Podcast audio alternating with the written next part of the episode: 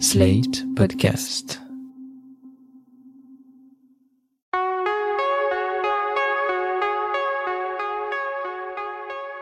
Je m'appelle Thomas Messias, je suis un homme blanc, cisgenre, hétérosexuel, et cet été, on continue à parler sexe et ou séduction, même si on rappelle qu'été n'est pas obligé de rimer avec sexualité et que c'est totalement ok.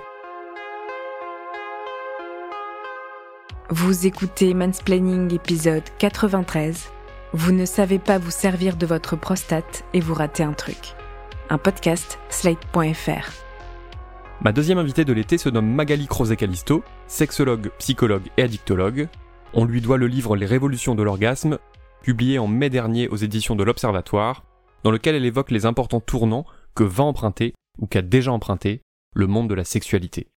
Déjà dans le titre, euh, ça me semblait important de parler de révolution parce que la jouissance n'est encore pas forcément, on en parle beaucoup, hein, euh, voilà, même euh, presque à toutes les sauces si j'ose dire, mais voilà, les, les, tenants et les aboutissants de la jouissance restent quand même assez mystérieux d'un point de vue médical, d'un point de vue sexologique, d'un point de vue sociologique aussi. Et depuis des décennies, voire euh, des siècles, eh bien, des malentendus persistent encore quant à la connaissance de l'orgasme, euh, alors féminin, c'est toute la première partie du livre, mais aussi de l'orgasme et surtout, j'ai envie de dire, de l'orgasme masculin. Et ce livre, Les révolutions de l'orgasme, tenait à, essayer de, démontrer qu'il y a encore beaucoup à dire et à faire et à réfléchir sur les enjeux des représentations de la jouissance masculine.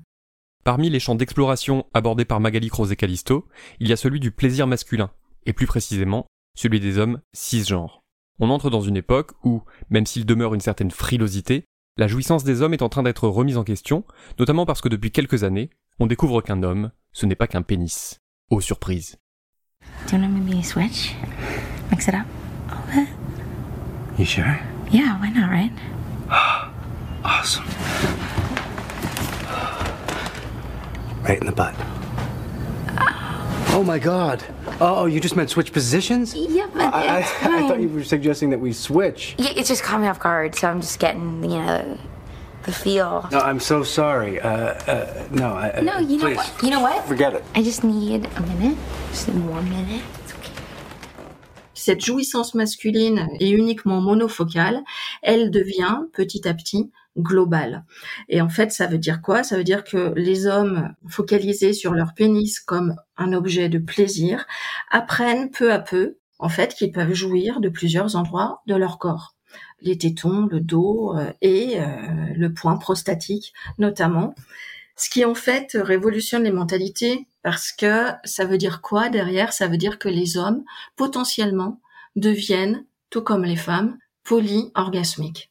Donc, ça signifie qu'ils ont des facultés sensorielles qui leur permettent d'éprouver des jouissances autres que j'ai appelées euh, dégénitalisées, donc ailleurs que dans les zones génitales.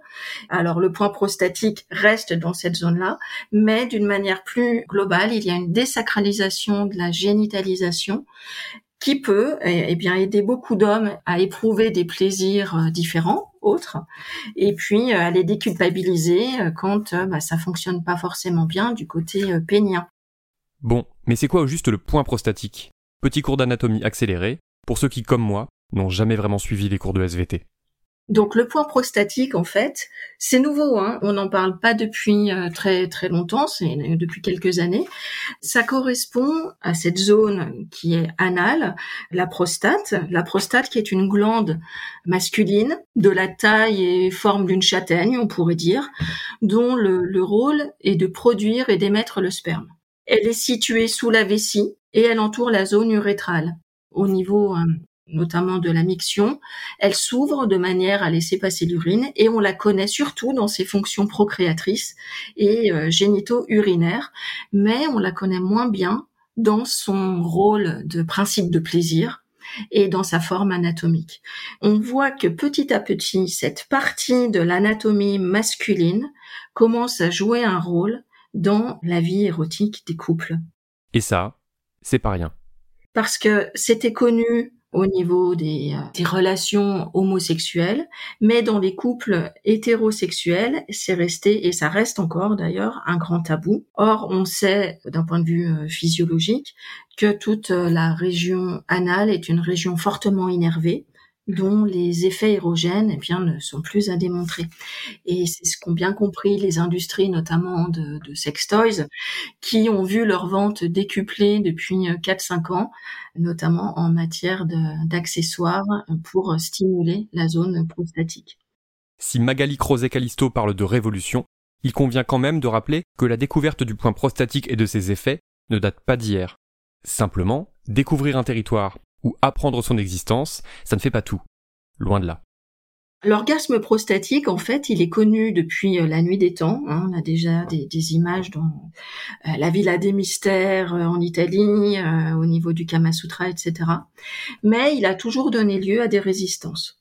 En fait, pourquoi? Eh bien, parce que la découverte du point prostatique peut induire dans les consciences et dans les comportements d'une société en fait fondée sur euh, sur une norme hétérosexuelle avec un principe ancestral, on va dire de domination patriarcale, eh bien il peut générer ce point prostatique des résistances qui vont venir, euh, euh, on va dire, euh, questionner eh bien ce continent qui est plutôt lié à des zones sombres du corps humain, sur jeu de mots, et puis surtout il y a une symbolique très forte au niveau de la virilité. Seulement voilà, le point prostatique peut être rejeté ou mal compris. Le simple fait qu'il existe engendre potentiellement de la peur, de l'anxiété, voire une certaine animosité. Un rejet qui est autant lié à notre culture qu'à notre éducation, d'autant plus que c'est une zone qui est liée à une certaine forme de régression. Je vais me dispenser de vous citer Freud, parce qu'il y a plus important à entendre à l'heure actuelle, notamment pour les hommes cisgenres qui se sentent frustrés par leurs orgasmes, et qui envient au fond ce que certaines femmes cisgenres disent des leurs. Les hommes qui donc ont vécu l'orgasme prostatique, si on anonymise les discours, on voit que des termes comme orgasme diffus, orgasme océanique, orgasme euh, qui prend le corps tout entier, c'est pour ça que je l'ai appelé global. Tous ces termes vont être utilisés. Et finalement, quand on anonymise les discours et les descriptions de l'orgasme, on ne sait plus qui parle. Voilà pourquoi l'orgasme prostatique est une autre manière pour les hommes de se découvrir et de sortir des dictates de la pénétration. Ça a quand même l'air intéressant, non? En plus, il y a plein de raisons, quand on a un pénis, de se dire que ce serait peut-être pas mal d'aller explorer autre chose. Est-ce que les hommes sont-ils véritablement heureux aujourd'hui de leurs conditions de jouissance, auto-centrés sur un pénis qui peut être parfois capricieux, parfois fatigué, vacillant, avec l'âge notamment, les performances, la rigidité s'altèrent. Donc, est-ce que ça ne vaudrait pas le coup aussi de trouver d'autres formes de plaisir à disposition le corps est un corps, Freud parlait de pansexualité, alors on n'a plus aujourd'hui la même définition pour la pansexualité, mais il disait le corps est pansexuel. Donc aujourd'hui, est-ce que ça vaudrait pas le coup de renouer avec ce, cette idée-là, cette notion-là, comme quoi le corps est un nouveau territoire, on va dire, potentiellement orgasmique? Je pense que si vous vous intéressez à ces sujets-là depuis quelque temps, ou si de temps à autre vous écoutez des podcasts sur les masculinités, vous avez forcément déjà entendu parler du livre qui s'intitule Au-delà de la pénétration de Martin Page. J'en profite pour vous recommander de nouveau ce petit livre, petit par la taille, mais qui semble avoir ouvert les yeux à tant d'hommes, même s'il en reste encore tellement à atteindre et à convaincre. Martin Page y milite pour des rapports qui ne soient plus centrés autour du pénis, ce qui peut à la fois améliorer les rapports sexuels à proprement parler, mais également les rapports sociaux et affectifs de façon bien plus large. Dis donc, j'ai réfléchi. Ah oui? À pourquoi c'est si cool entre nous. Pourquoi alors? Voilà, on a le même pet au casque, mais grave. On est comme deux pièces d'un puzzle. Tu vois les, les bords incurvés bizarres? Et quand on les met ensemble, on reconstitue un beau dessin. Alors attention, il ne s'agit pas de dire à tous les possesseurs de prostate qu'ils doivent absolument l'explorer, que c'est intolérable de ne pas le faire. Et d'ailleurs, ça, Martin Page en parle aussi dans son livre. Car il y a la théorie et il y a la pratique. Même lorsqu'on adhère pleinement aux propos, cela n'empêche pas les blocages. Il faut quand même rappeler que les résistances, elles, euh, elles peuvent être euh, ancrées, légitimes, et que le but est de ne pas inciter euh, tous les hommes à, l'orgasme, voilà, prostatique. C'est chacun évidemment vient avec son vécu, son éducation, etc. Mais n'empêche, il y a un devoir d'information. Le but est ça, est d'informer pour dire ça existe, ça peut faire du bien et ça peut améliorer certaines performances aussi en parallèle. Alors performance dans le sens du bien-être euh, sexuel et des couples. Les révolutions de l'orgasme de Magali Crozet Calisto est disponible dans toutes les bonnes librairies aux éditions de l'Observatoire. C'était Mansplaining. N'hésitez pas à vous abonner au podcast sur votre plateforme favorite, à mettre des cœurs et des étoiles et à laisser des commentaires. Vous pouvez aussi écrire à mansplaining@sled.fr ou nous contacter via le compte Instagram Mansplaining Podcast.